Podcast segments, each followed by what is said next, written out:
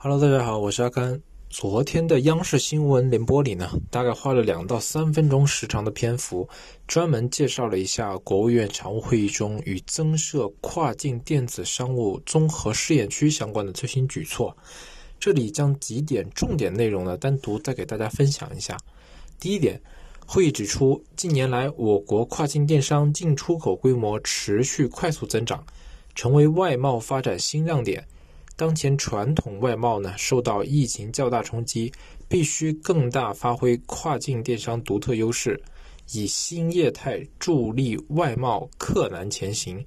会议决定，在已设立五十九个跨境电商综合试验区的基础之上呢，再新设四十六个跨境电商综合试验区，推广促进跨境电商发展的有效做法，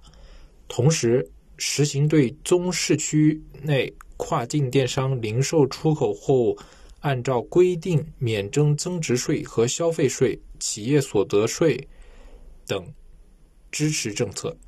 研究将具备条件的综市区所在城市纳入跨境电商零售进口试点范围，支持企业共建共享海外仓。这是第一点哈，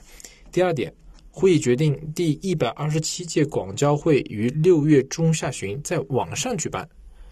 那阿甘在看到昨天的新闻之后呢，再一次感受到跨境电商，一方面是得到的关注度越来越多，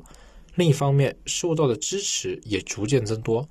相信除了增设试验区之外啊，会有一系列更加具体的支持措施逐渐出来，对行业的从业人员呢，也是一个利好。好了，以上就是今天的内容。我是阿甘，我们下期再见。